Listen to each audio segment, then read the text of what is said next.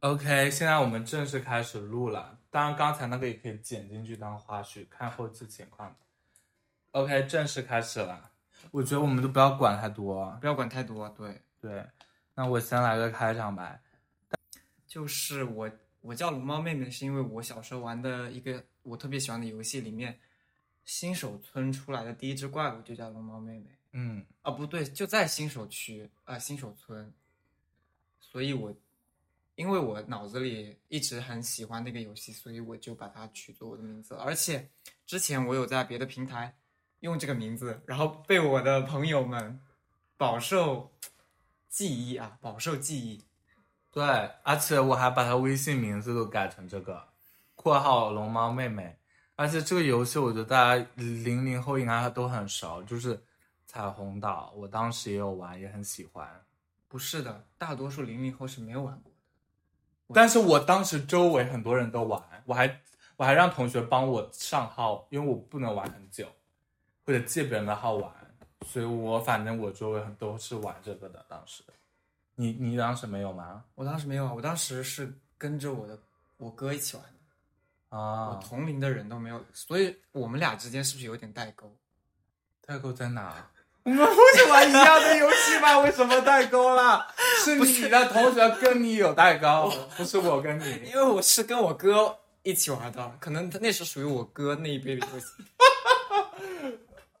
我知道，说明你的同龄人对对网络游戏的那个发掘度还不高。我同龄人确实，我我是我在我的同龄人里面是接触网络比较早的。对啊，那你呢？所以没代沟啊，就说明。那你身边那一堆呢？也是啊，也玩这个啊，就全都走在很前面。对啊，OK，我不知道为什么啊都走在很前面。好的，OK，OK，现在我们回到我们的主题，为什么我们叫波泼摸佛？这个名字其实是我想的。它其实，我觉得所有人听到这个读音，第一脑就是脑子里反应第一下就是那个拼音，小学学的。就是那个声母波泼摸佛，所以我觉得这个有很多。第一个就是很熟悉，然后很顺口读起来。不行，你这样子的话，床它会有咯吱咯吱声。对不起，没事，这段没关系，停止，不用停。OK，我不是，我是说我停止。OK，我 然后波泼摸佛呢？第二个我自己的理解就是，它其实象征着我们一个小学阶段的一个学习，从零开始。因为其实普通话大家上学上小学前肯定都会了，但是对于声母的学习可能是小学才开始系统的，所以我就觉得这很像一个轮回，或者说一种好奇心，从零开始，就像我们这播客是从零开始一样。然后我们两个之前也没有做过自媒体的经验，然后我们两个甚至是今天才才见面，第一次见面。对，我们俩其实前面之前是网友。对，这个之后我们可以再展开。今天我觉得，然后这个节目，而且很有意思的这个名字，我其实早就想好了。我之前自己我在 B 站上面是要做一个，嗯，就是旅旅行 Vlog 的一个账号，因为我当时已经剪了挺多次的了，但是后来就觉得质量不是特别好，就没有发上去。但是账号已经创好了。然后没想到这个账号就借来当这个播客了，不过没关系。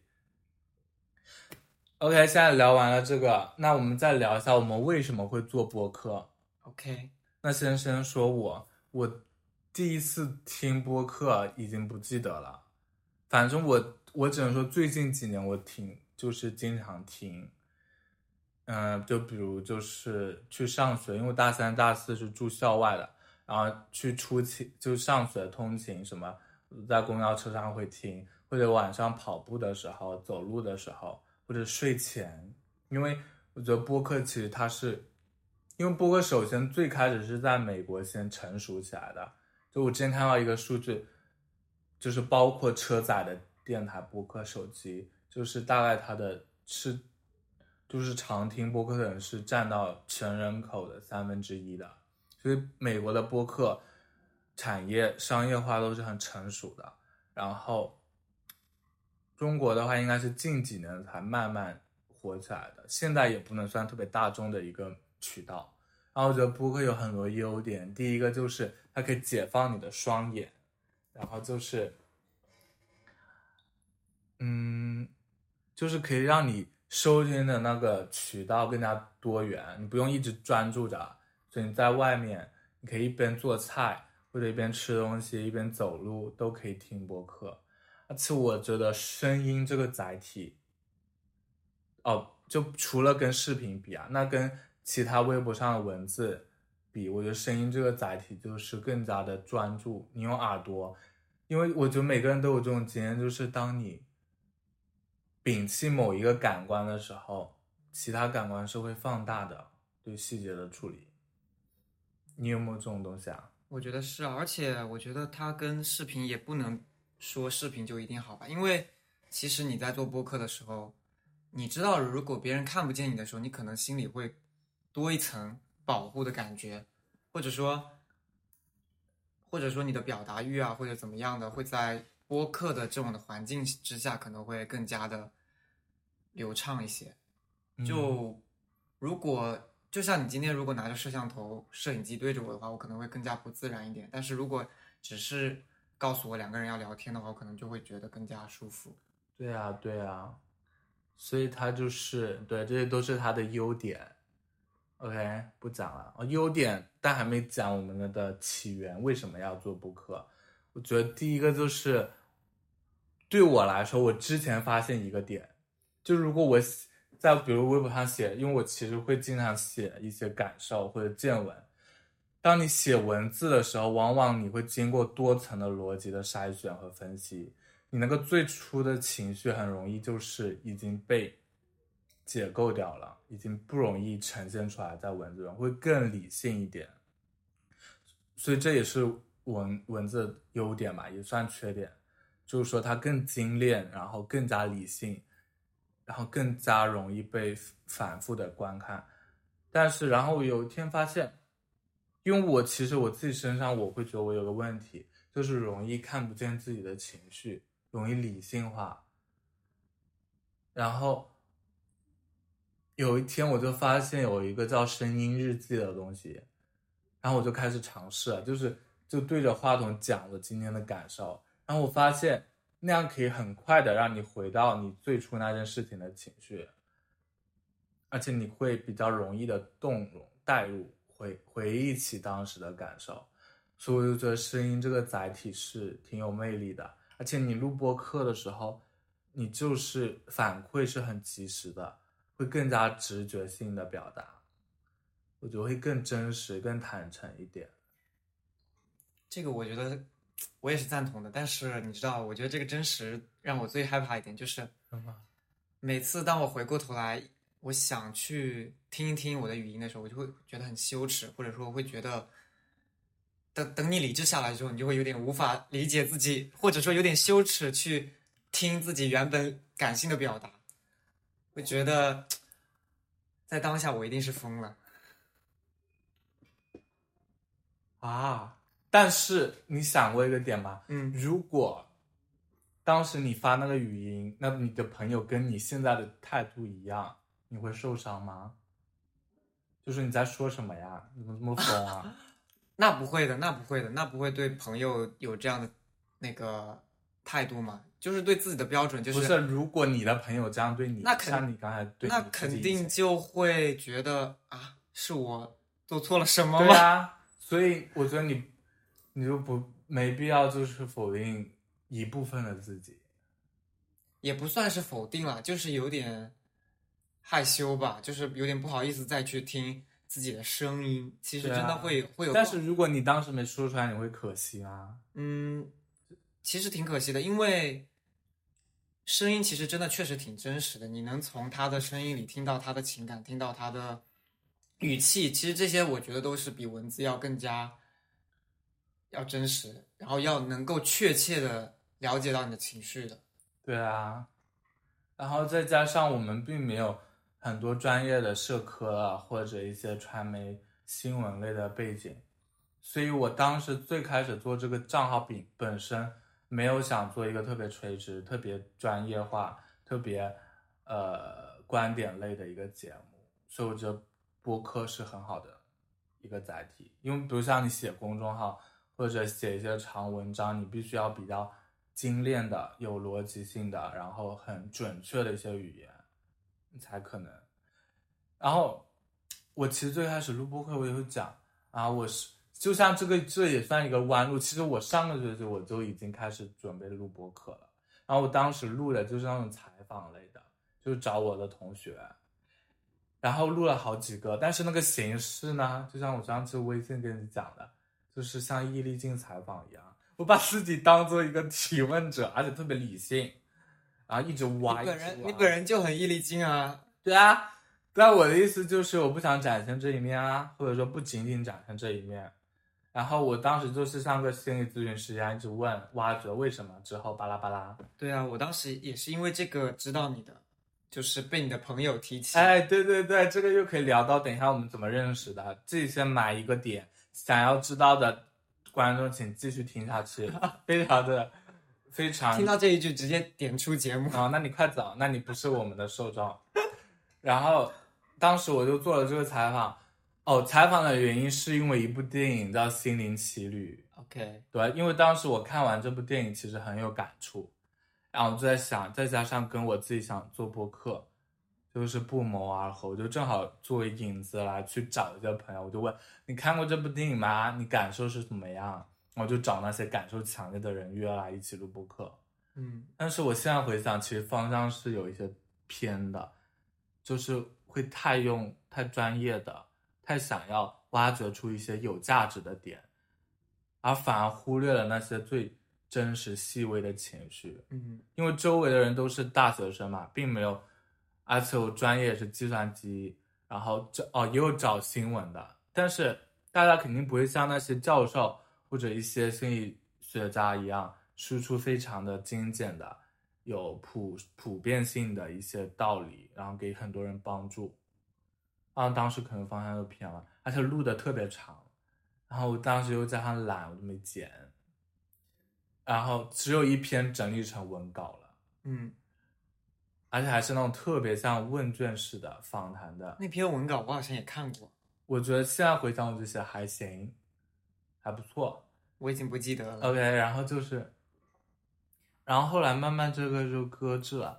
然后现在讲到了，就提到一个播客，我觉得你们小宇宙的观众应该比较多会知道，叫来都来了。然后那个播客呢？我当时有一天就是偶然听到了，然后就，其实当下听完一就就被吸引，因为他们的聊天就是非常的真挚随性，并不会有特别多的一些热点社会性的事件讨论，更多就是从自己的情绪、自己的经历出发，一些不完美的、不饱满的，就是一些缺点都展现出来，一些困惑，然后我就当时就觉得啊，我有。感受到一种情绪价值，一种朋友的陪伴感，然后当时就觉得啊，这是我想要的类型，对，所以就跟这个龙猫妹妹就是向她提议来录了这个播客。对我完全就是在这之前对播客并不是非常了解，然后也从来没有动过念头说自己要做一个播客这样的形式，但是在他问我的时候，我。当下就觉得这个提议也还是不错的，因为我自己我觉得我生活中还是一个比较无聊的人，我其实挺想尝试一些比较新的事情。我觉得你不无聊啊，我不无聊吗？我还不无聊。有人说过你无聊吗？那倒是没有。对呀，那你不觉得这有可能判断偏差了吗？可能就是我上班了之后，我就觉得自己更加无聊了吧。在我踏入职场之后，因为每天的生活除了上班就是回家睡觉。就会更想去做一些没做过的事情，而且播客，因为我其实是一个挺想表达自己的人，但是，呃，碍于很多的理由，我做不出这件事情。那有有人愿意带着我做，然后有有人愿意创自己创账号，反正不需要我来做这些事情的话，我当然我做个做个陪衬，我是很乐意的。但是我的定位不是陪衬，没有关系，我是不是陪衬都无所谓。不是啊，我的定位就是要两个人一起。我 OK，我会努力的，我会努力的，我会努力，我很努力。然后我努力的，刚才都摔了一跤。刚才聊到一个聊到哪了？哦，聊到为什么要做这个播客，然后我就觉得哦，还有一个点，我觉得那个来都来了，我觉得有一个很真稀有的一个点，嗯就他们作为双人播客，嗯他们有个点就是他们是求同存异的，他们两个人其实差别挺大的，嗯而且会在播客中不断展现这些冲突矛盾点，在节目里面探讨对比。我觉得这个是在反正至少我听过的一些多人播客里都是很少见的，因为大多数多人两三个人合作都是对于某一个话题，比如音乐或者时事，或者哪怕是那种单口的找嘉宾来，都是比较 peace 的那种，嗯比较和平相处，而且是对就不太容易有冲突，所以我觉得这种冲突反而是有意思的。所以你希望跟我进行一些冲突？因为对呀、那我们来冲突一下。然后因为我觉得我跟他身上其实确实有很多相反不同的点，对吧？你跟他身上，你你跟我身上吧？对啊，跟对你啊，我们俩真的差很多。对呀、所以我想到了你啊，因为那个博客那个形式，我刚才不是讲，算是一个一个起就是导火线一样的，嗯让我明白了，想就是有的时候，当你想明白你想要什么时候，你的行动力会就会挺快的。嗯，对，我们俩真的是在思考问题和行动方式上都差别特别大，我觉得。对啊，所以我觉得就一起录播客会很有意思。而且而且一开始的时候，我对我，而且你就是 你有一种力量，就是改变了我。啊？因为曾经我对你你与你这样的人，第一反应大概都是不理解，什么样的人？就是对于你的言行和你的行为，我应该都是不理解。举几个例子。比如说，你今天在吃饭的时候，你要问服务员说这个菜它是大锅一起炒还是只炒一盘，就这样的问题。如果如果你你曾经是坐在我隔壁桌的小哥在问这个问题，我肯定会觉得这个人是不是脑子有问题？我觉得这个人应该神经不太正常。那你之前呢？微信上呢？微信上怎么了呢？因为我们这是第一次线下见面啊。啊，微信上，微信上有很多，我现在一下子具体想不起来，但是就是，反正就经常能有说一句话让我不知道怎么接了。但是我现在就觉得很有意思，这样的碰撞，对啊，对，就是，就是突然觉得这个世界上有很多种人，然后每一个人都挺有意思的，就这种感觉。对啊。OK，现在已经聊完我们为什么要做播客了，然后现在回到最开始埋的那个坑，就是我们是怎么认识的。所以其实这今天这个播客还挺有纪念意义的，因为今天正好是我们作为网友见面第一天。是的，是的，是的，好神奇啊！对啊，然后我讲一下，我觉得你来讲，不能总是我讲。可以啊，那你讲我们怎么认识的？说可能我讲的跟你你的版本是不一样那要。不你先讲一下。对啊，我我其实当时是就是因为你在做那个你说的嘛，心灵奇旅的，你想做一个那样的播形式的播客，然后你当时不是在采访你的身边的一些朋友吗，然后有一个朋友，就是我的朋友嘛，他告诉我说他有一个朋友在做一些这样的访问，然后当时他跟我形容你是一个怎么样的人呢？就是一个很奇怪的人，你是一个，比如说你会为了想知道你上课的时候迟到，老师是什么反应，所以你就会故意的上课迟到，并且从前门进去。我当时就，我当时听到这个故事，我在想，哇，这个人也太神奇、太荒谬了吧！就做一些我根本就不敢做的事情。如果是我迟到的话，我一定是从后门，并且弯腰俯身进去，生怕老师看见我。所以我真的很佩服，就是有这个想法，并且能够去实践的人。然后没有想到过了，我不知道当时是应该是过了几天，他就说，我不知道他应该是像我，像像你说了我还是怎么样，反正他就问我要不要也被采访一下。然后当时我就因为其实我当时在学校压力也是蛮大的，而且感觉也很久没有跟人聊过天，然后我就说好啊，我也可以被采访。然后当时就认识了嘛，两两个人就成为网友了嘛，就开始聊你的访谈了嘛。然后结果第一次聊完之后，我的感觉就还挺觉得挺舒服的。我讲完了，哦，我需要补充什么吗？补充什么？没有啊，那你的你跟你的那我边的的视角有出入吗？差不多啊。哦，我印象比较深的就是最开始，就是我们直接就我问了好多问题，是啊，基本上都是你在问啊，然后我其实当时打第一通电话就觉得你挺有意思的，是吗？对啊，为什么？直觉就觉得你很坦诚，就觉得我很坦诚？对啊，因为我喜欢坦诚的人。我当时就已经很坦诚了吗？我第一次见你我就已经很坦诚了吗？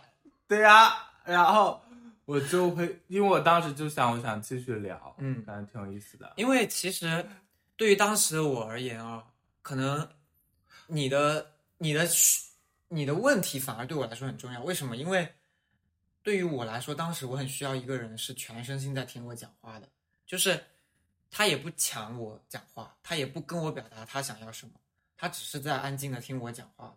这件事情可能对当时我非常重要。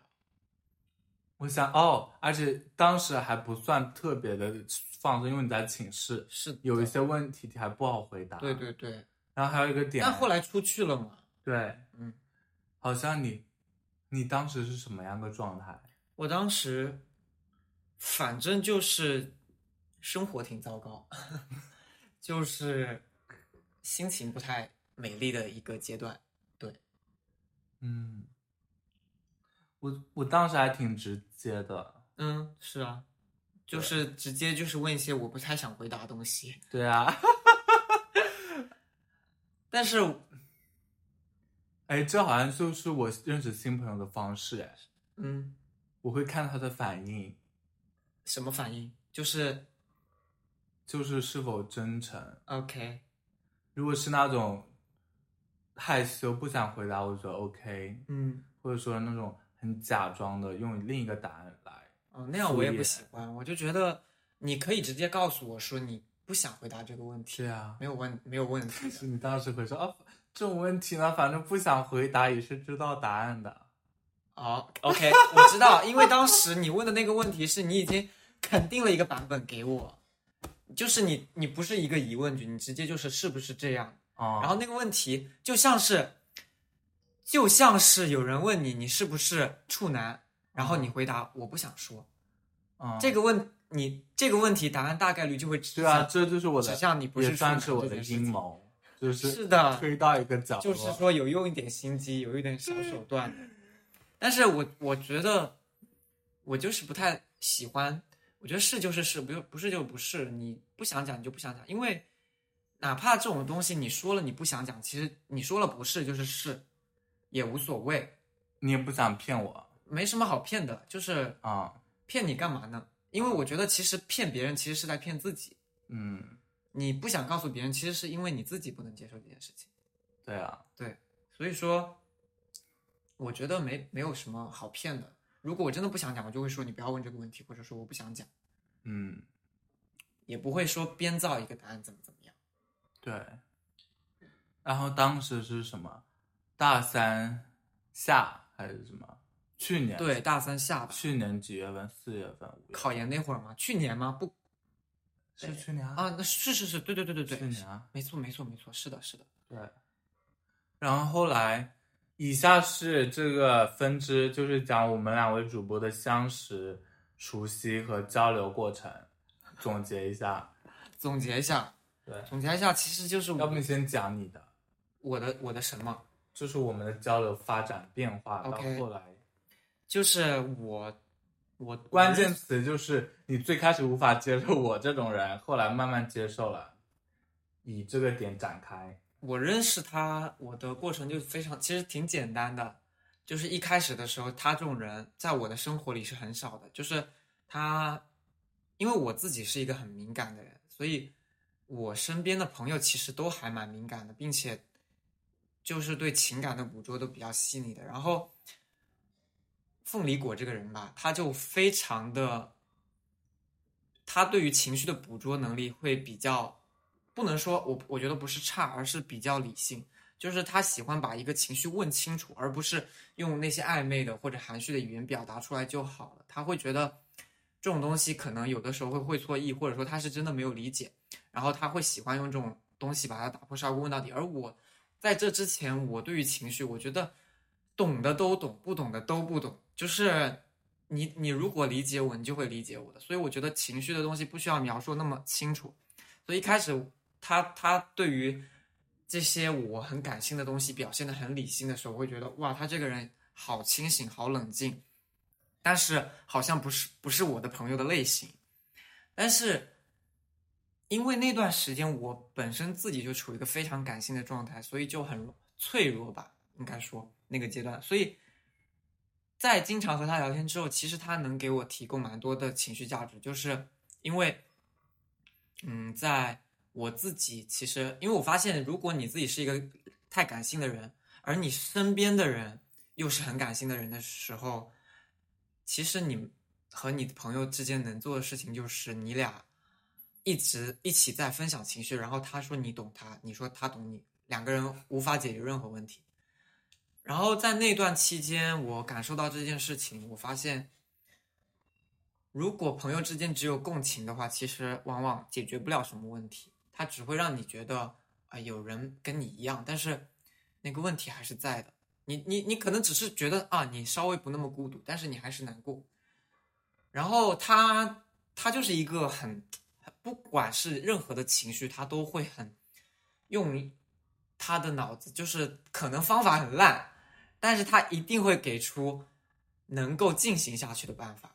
会让你觉得，哎呀，这个问题可以这样想，可以那样想，反正就是给我提供了我人生当中曾经觉得不太有的可能性。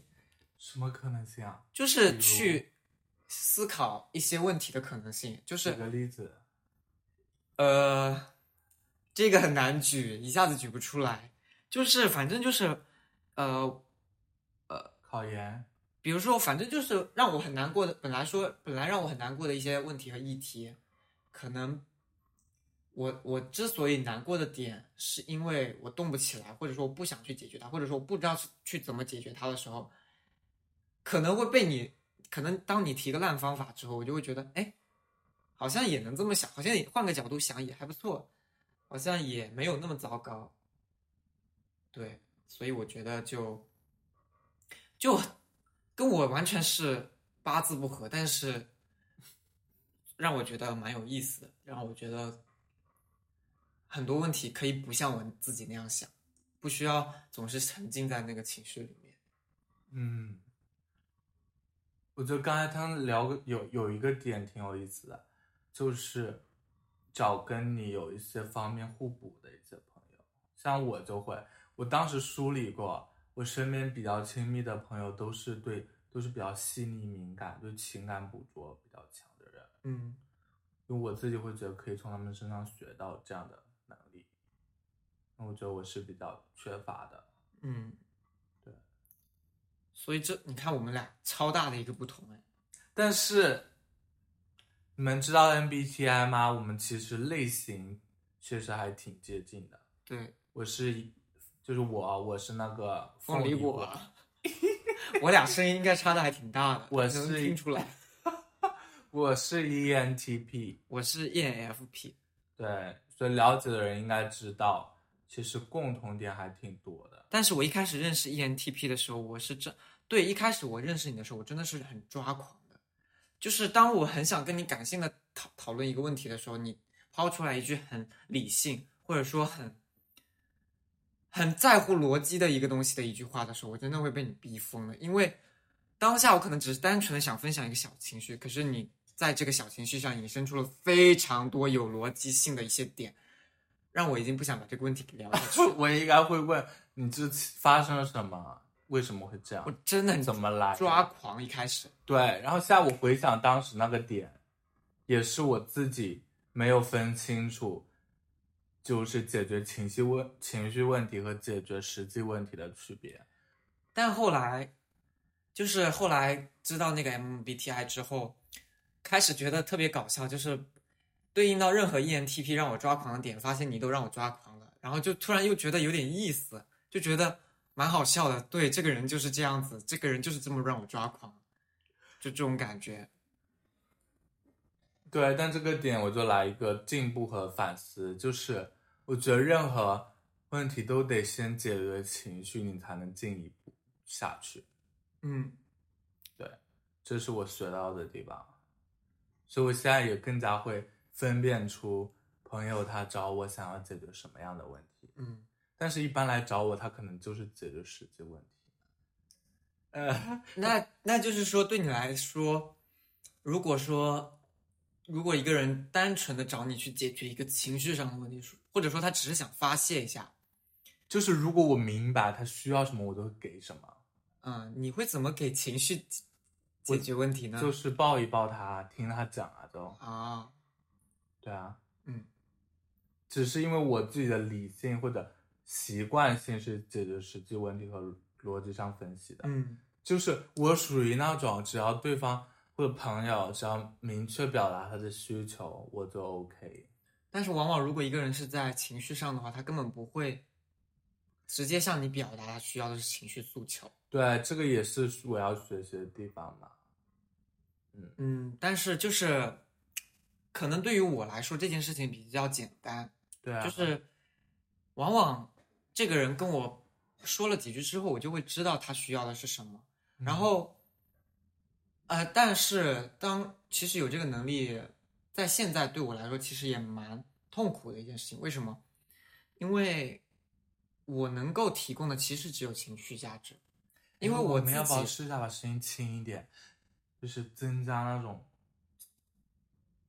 倾倾诉感，就是更加的真实，不要像有一种演讲或者讲 present 这一段这一段聊天好诡异啊！突然就是聊着聊着不可以啊，反正是我们第零期随便录粗糙一点，OK OK，就是更加的语气更有语感一点。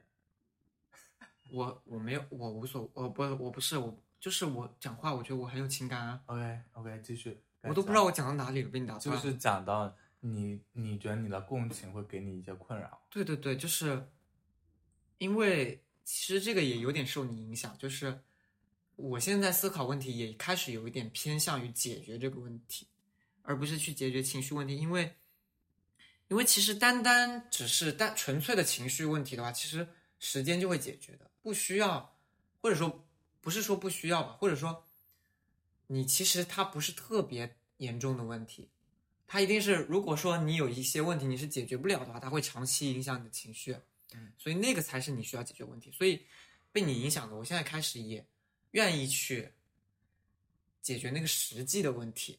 但是我发现，往往因为我可能我自己并不是一个很有能力去解决这些问题的人吧，所以当朋友去跟我展示他们这些脆弱的时候，我会很想帮助他们，可是我又自己可能是因为自己也还没有解决，或者说因为自己没有经历过，所以我不知道应该怎么样去帮他去解决这样的问题，所以往往很多时候都是爱莫能助的，所以就挺挺难受的。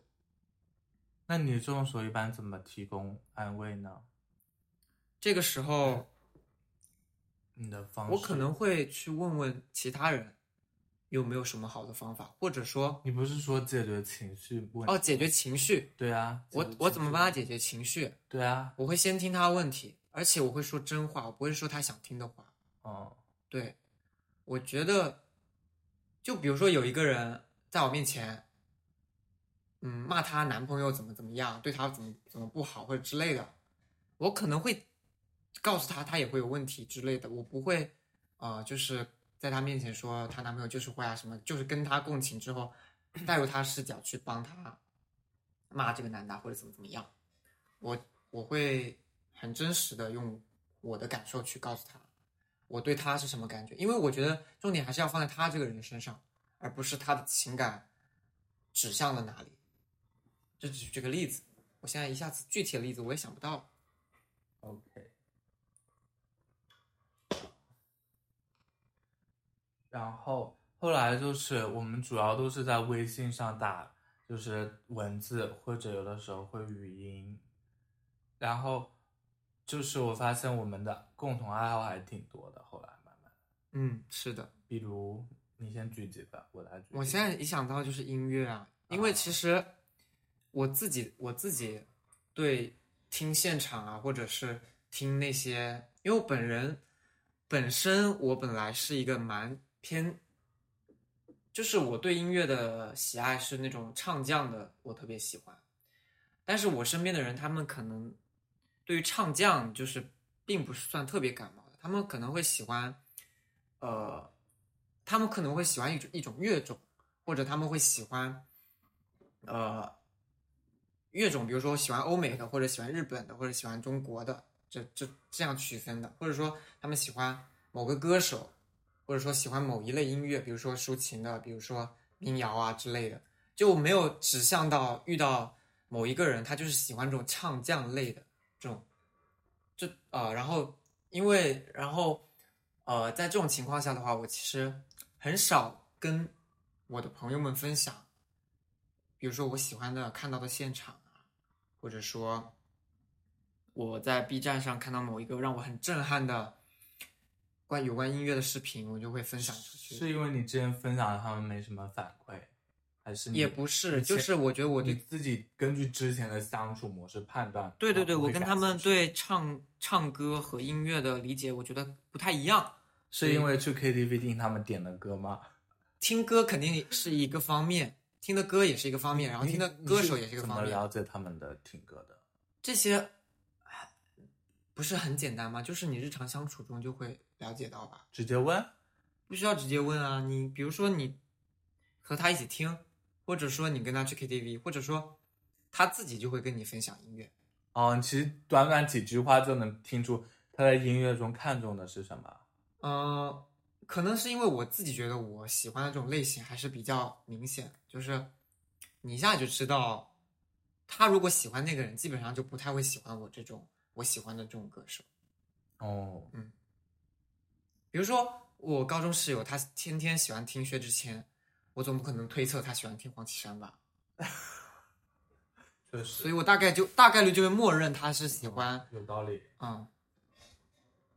然后我觉得，真正爱好某一个领域的话，我觉得有个挺关键的特征，就是你喜欢的风格是不怎么受限的。嗯，对。种类。是的，我什么都听。我也是。嗯。什么？虽然我语种会有点限制，就是英语和中文，还有点粤语。就没了，但是音乐风格，我觉得我是听的都会喜欢。是的，就是我其实我不单单是音乐这件事情，我觉得我做任何事情，我其实都没有被什么风格所限制。就是，但是如果你不喜欢的，对，我不喜欢就是不喜欢。对，我的意思，不受限就说明你对那件事情其实是对，我不喜欢它，单纯只是因为它不适合我，它它不是我喜欢的，而不是说。它因为是什么，所以我不喜欢了啊！我也是啊，比如说我喜欢欧美，所以我不喜欢中文，没有这这种这种事情，就是单纯的这首歌，它它作为英文歌，它是好听的，它对我来说是好听的，所以我听了。包括穿衣也是，其实我因为我自己其实平时也挺喜欢看一些穿搭博主的嘛，然后我就会设想我做穿搭博主是什么样子，那我可能就是我觉得我我的。观众会被我气死，或者粉丝会被我气死。如果我有粉丝的话，为什么？因为我上一套装扮，它可能是很很乖巧的，很学学学院风，就是很像学生的。可能我下一套就很叛逆。但是那些感觉，我都是没有故意去定一个风格，说我要穿成那样，而只是那天我觉得那样是好看的，所以我就去穿了。对啊，我当下听这首歌，我觉得是好听的，所以我就听了。我不会说哦，这首歌它是爵士。这首歌它是流行，这首歌它是美声，所以我就喜欢。嗯，我也是这样子。我觉得这种就是爱的很本质、很真实，爱他本身是的，而不是因为他的，就是很像爱一个人。对呀，因为爱一个人，他就是只单纯的是爱这个人了。对，爱他本来的样子。是的。然后我觉得这个点很多，比如我很喜欢的一个歌手林忆莲。我我是有从几个维度感受到他对音乐的热爱。第一个就是他的音乐表达是不受限的，嗯，唱片的风格他什么都喜欢尝试，嗯，哪怕他到现在这个年纪五十多了，他还是愿意做突破。做做 Cindy 就是说有想在我们节目暴露年纪吗？这个不用吧，这不是天后了，大家都知道他几岁了嘛。他说他说别别 Q 老娘。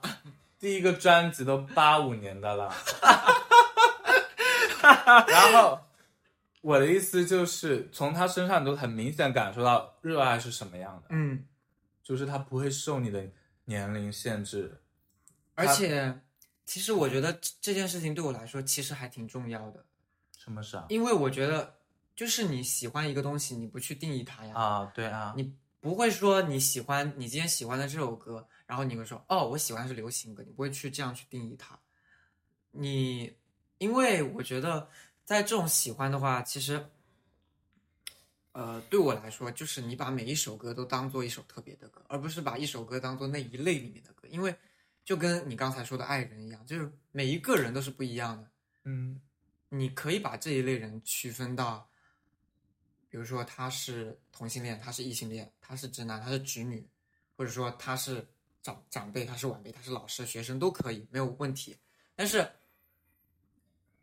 对于我来说，看到他是一个人这个视角是很重要的啊看到他是一首单独的歌，看到他是一首单呃一部单独的电影，看到他是一个单个体，发对啊，我对电影的热爱也是这样。嗯。什么只要是好电影，它什么样的风格、类型、标签我都喜欢。对的，对。的，对。所以，嗯，好像我对美食也是这样。首先，我是个不怎么挑食的人，嗯，但是我真的吃不太来生食。说明什么？美食这个领域对你就没什么吸引力，所以你这么瘦。啊哈哈，解释了，所以你就是你刚才讲，因为刚才我吐槽一个点，不吐槽就不是美食对我没有吸引力，可能是因为我以前吃过的饭都太难吃了。这个、这个平板刚才差一点它就掉到地下去了。。OK，没事没以前事，饭咋了？吓死我了。哟，今天意外很多哎，不过我出的是那个最大的奖。你以前什么饭难吃啊？我觉得我妈做饭挺难吃的，所以你就小导致我不是很喜欢吃饭。懂了，就是小时候的问题。对，然后，然后，而且你知道，因为我瘦嘛，我身边的人总是给我一些身材焦虑，就是，而且我觉得瘦的人很可怜，为什么？因为他们的身材焦虑是不被看见的，起码对于我自己而言，我觉得我的身材焦虑是不被看见的，因为他们都认为瘦到胖是一个很简单的过程，所以他们，哦所以他们给你的都是不断施压的，他们会一直告诉你，你吃好瘦，你要多吃点你怎么这么瘦？你看起来好可怜。就是当他们给你抛来同情的目光的时候，你真的是会有些难受。所以你有在，你知道，其实，在这种压力下，你会更加吃不下饭，懂了。因为吃饭对你来说变成了一件有点压力的事情。哦，带目的性的，对，带目的性。嗯，对于我这种需要，或者变成一种手段。对，对于我这种需要纯粹的人来说，它变得一点都不纯粹了。懂了。所以我有的时候都很恨自己，我甚至没有办法很开心的享受一顿饭。我可以这个点，你好棒！我可以。对，而且我鼓掌而且我还挺喜欢做菜的，我觉得我还是有点我不厨艺行耶，天赋的。而且我如果就是，我现在如果吃饭的时候不玩手机，或者我旁边没人，会觉得很煎熬。因为你不享受那个过程。我不享受那个过程，哦，我会觉得如果我慢慢吃饭，我觉得那个过程好漫长。哦，所以这些都可以从小时候的找。原生家庭就是你离不开的问题。对啊，对，哎，那我们就借这个点再展开。哎感觉我好多好聊啊。好借机哦。但是这个点先放着，我刚刚有个点要讲什么？哦，对，之前看到，就是我发现在，尤其是在中国社会，因为嗯它的类型就是人口很多，嗯然后而且是比较集集体性的，嗯所以就是当你脱离平均值后，你就会遭受异样的眼光。嗯，你看，脱离平均的体重，过瘦或者过胖，是的，身高过矮或者过高，你在尤其在学生年代，你都会有的时候会遭受恶意。嗯，但是我觉得就是，我觉得最大问题其实并不是他们攻击你，而是他们从来只是指出问题，但是不解决问题。对，因为他们说一句话其实很简单的，但是为什么那些是问题呢？就是在他们眼里是问题。但他不，他他不是出于关心的目的，对他不是出于关心他只是我觉得是一种传统思维里对那种出众的，嗯，就是像这种，那怎么说啊？不一样的，对或者说是非主流的。对，为什么呢？不接受。然后我之前想到一个点，就是因为中国的现代化进程其实特别的迅速，嗯。就比如我们父母或者我们爷爷奶奶那一辈，他们是其实是农农业社会上的农农耕社会，或者说，嗯，就是几那个叫什么？男耕女织，不是没有，就是大家就那个赚工分，就是大家纺织。那个叫什么共同富裕，共同富裕干嘛什么？平均劳动，巴拉巴，就是大家无论平均劳动这种话你也敢讲？不是那个词，我也不记得，随便。反正我姐就是大家就之前那个就是新中国刚成立那段时间，就大家一起一起工作，嗯然后是不是按照你劳不是按劳分配的嘛？啊然后就是你就所有集体来平均除以人数，这样分那个粮食和钱的。然后所以在那个年代，你如果跟大家不一样，其实会影响效率的。哦所以在那个年代，就是你的独特是会被打击的，是一把刀。对，甚至会威胁自己的生命。嗯所以就是从我们父母或者我们爷爷奶奶那一辈，他们的观念里就会留下来，嗯，太独特是是你知道会会是会有一种危险。对于我的理解，就是因为我是一个比较偏感性、偏偏个人的人嘛，我可能不会用那么大的视角去看这个问题。对我来说，其实我更加觉得就是一种自卑，因为他们怕，他们怕你跟他不一样，那为什么要自卑啊？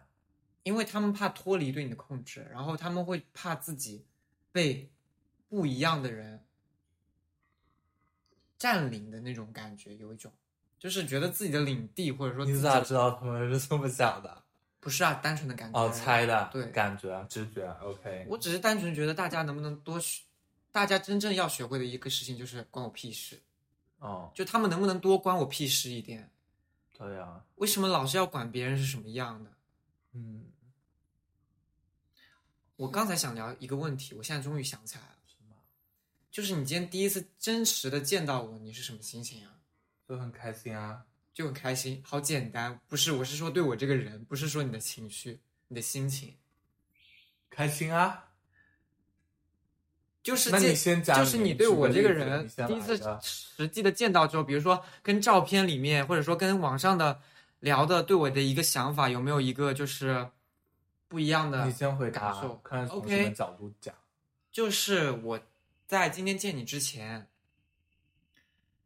虽然我见过你的照片嘛，但是因为往往跟你聊天都还是你，因为你的微信头像是一个小类似小丑，对，里面有个帅哥，我知道，但是看小图只能看到那个小丑。对，所以我对你的形象就是一直是一个戴着面具的一个，就是你在我的脑海里的那个虚拟的形象，一直是一个戴着面具，然后跟我玩游戏的人，嗯，大概类似于这样的一个形象。不知道你介不介意小丑？你要是不介意，我就说你是我不小丑。介意啊，对，反正就是一个小丑在，因为我挺喜欢这部电影。但是一个是一个很真诚的小丑，是一个、虽然他人戴着面具，但是我知道他是在用心跟我讲话的那样的一个形象。然后，嗯，然后见到你的第一感觉就是又高又巨大，巨人，你知道，你在我眼里是个巨人，远远看去。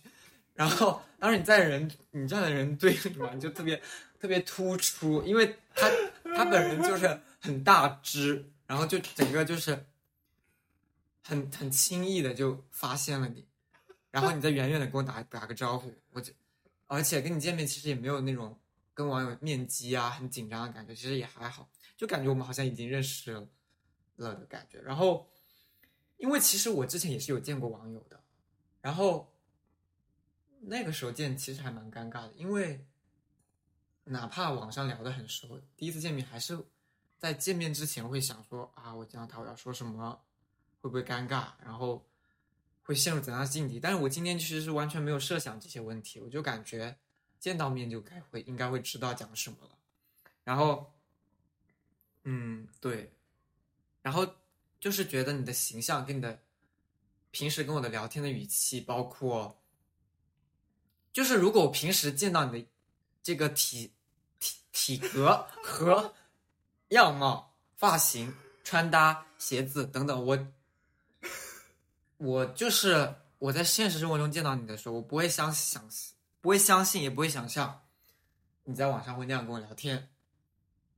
对，那我这样外形的人是什么人呢？刻板印象。在我平时吗？对啊，在我平时，我可能就会觉得他是一个很爱吃。我天，你这个太直接了。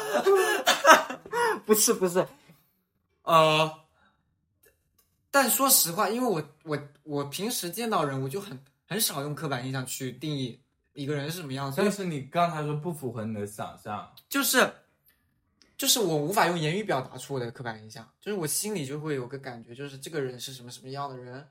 我见到你的话，我应该会觉得，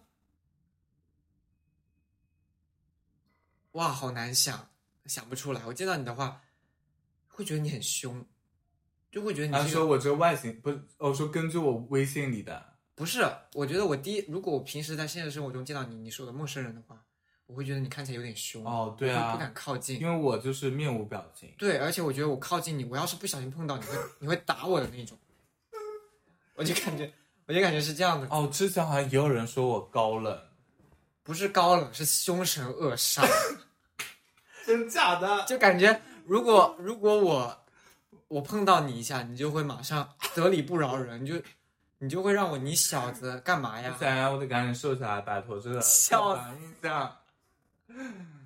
没有没有人在乎，没关系。OK，讲完了对吧？对那讲我的视角，我的视角就是觉得很统一啊，很统一，对啊，就是跟网上一样，跟你看到的所见所得都一样。对啊，因为我们都社交媒体上都有照片啊，且打过语音电话，那是呢，那我也是啊。所以很统一啊。Fine，好吧 OK，，OK，刚才聊到哪个点了？哦，聊到那个爱好，爱一个，爱一件事情本身。嗯，哦，最开始是是聊共嗯拉共同爱好，对共同爱好，对，然后然后其实只聊了一个音乐，OK，然后还有什么？还有什么？对啊你，先让我想，什么？对啊，你不补充吗？我在想啊，我想一下啊，这一开始说很多，结果最后发现只有一个音乐。然后还有就是，嗯嗯，我想一下，需要给帮你掐一下人中吗？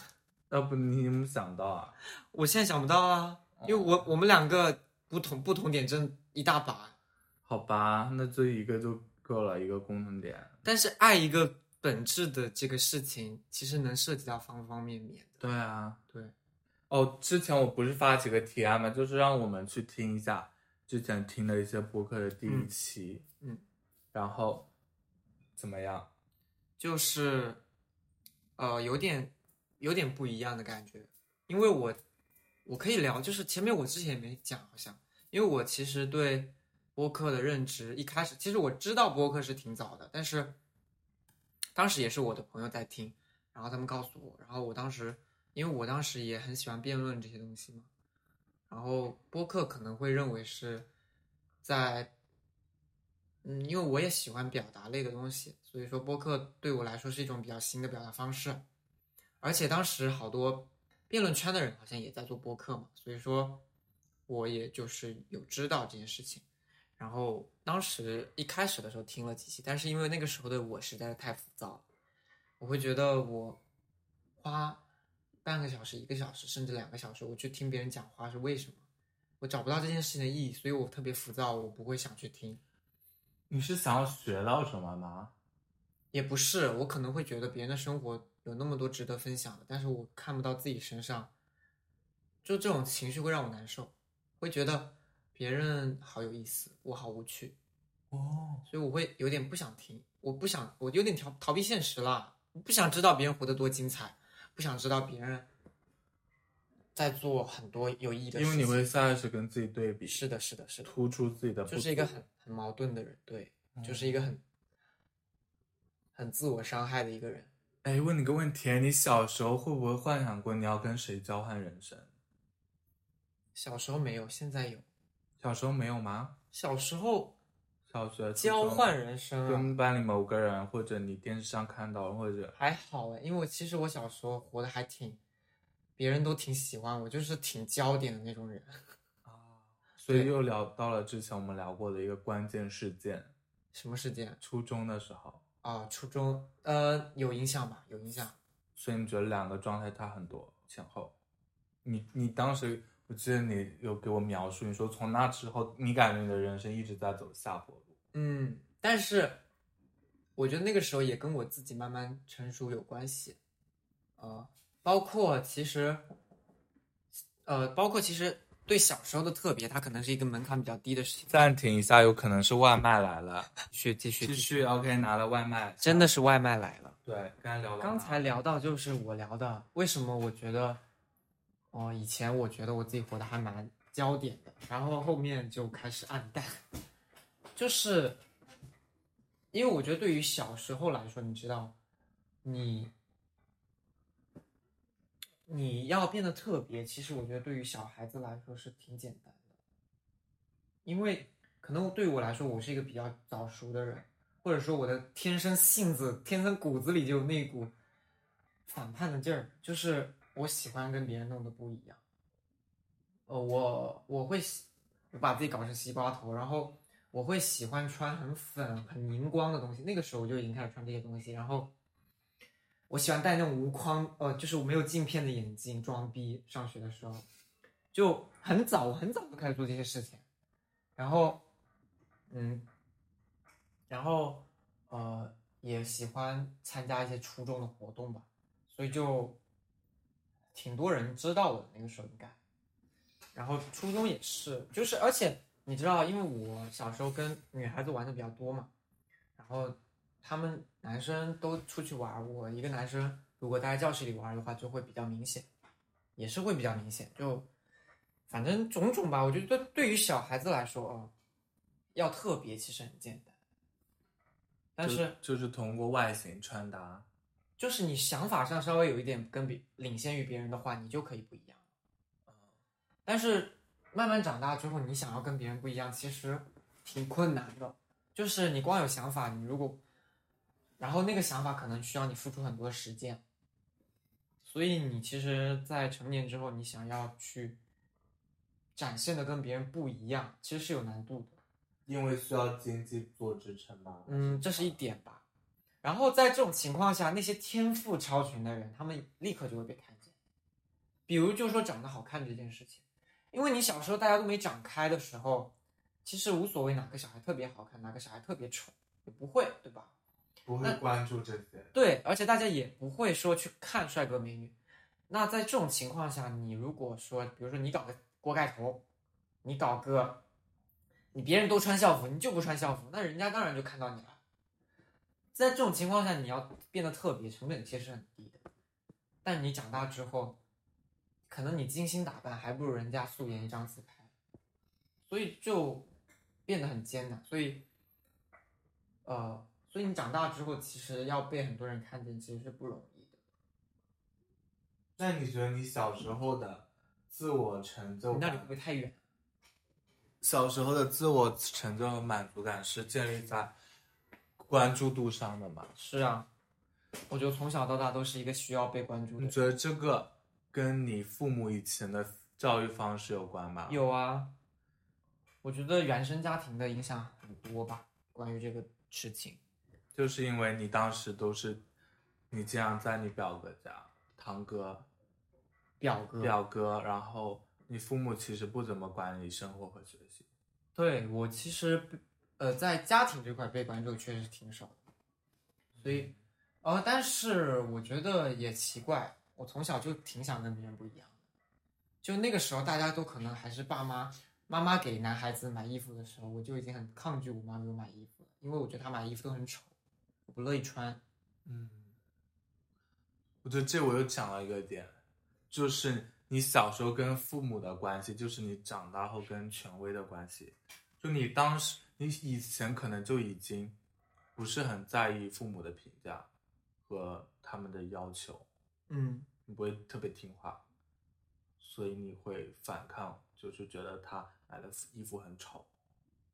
是的，但是我觉得也是我自我意识比较强吧。确实。那我小时候就没有哎，我小你小时候候就没有，你小时候就是一个任由支配。我小时候就不会想，不会想知道自己想穿什么，都是带我去。那我我可能三年级就开始了吧，我三年级就已经很明确的想要跟别人不一样，对我当时好像没有。因为我很我很记得，就是我三年级的时候，应该是三年级或者更早，嗯，我就非常想要理那个西瓜头。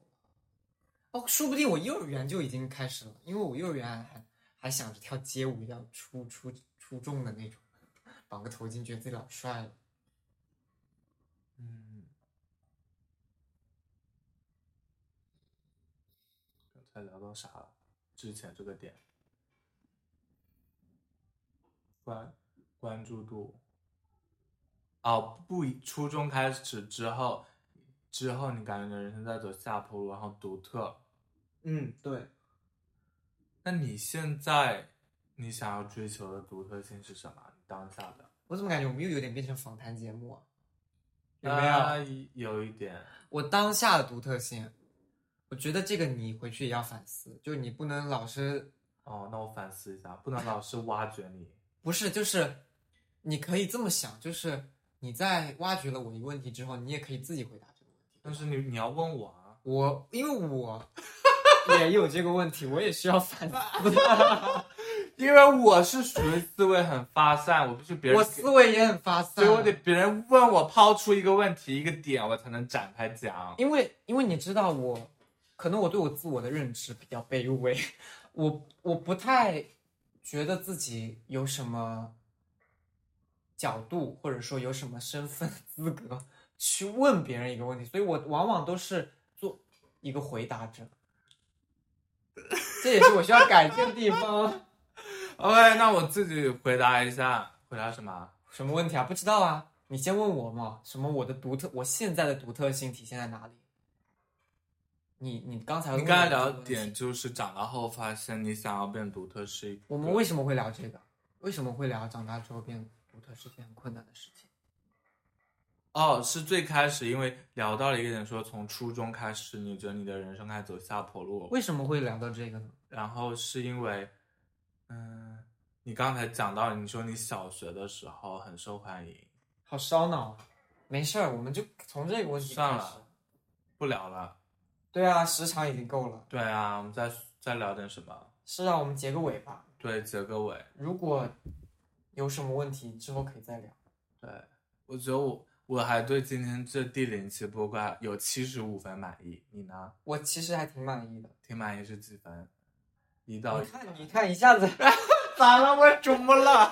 两个人，两个人的差异一下子就出来了。你知道，你每次都让我觉得很惊奇和痛苦，在这件事情上，因为你每次对一个电影打分，你 这个人，这个人真的很可怕，你知道吗？这个人可怕到，他每次对一个电影打分，我真的很想笑。对不起，一百分的电影他能打出八十七分。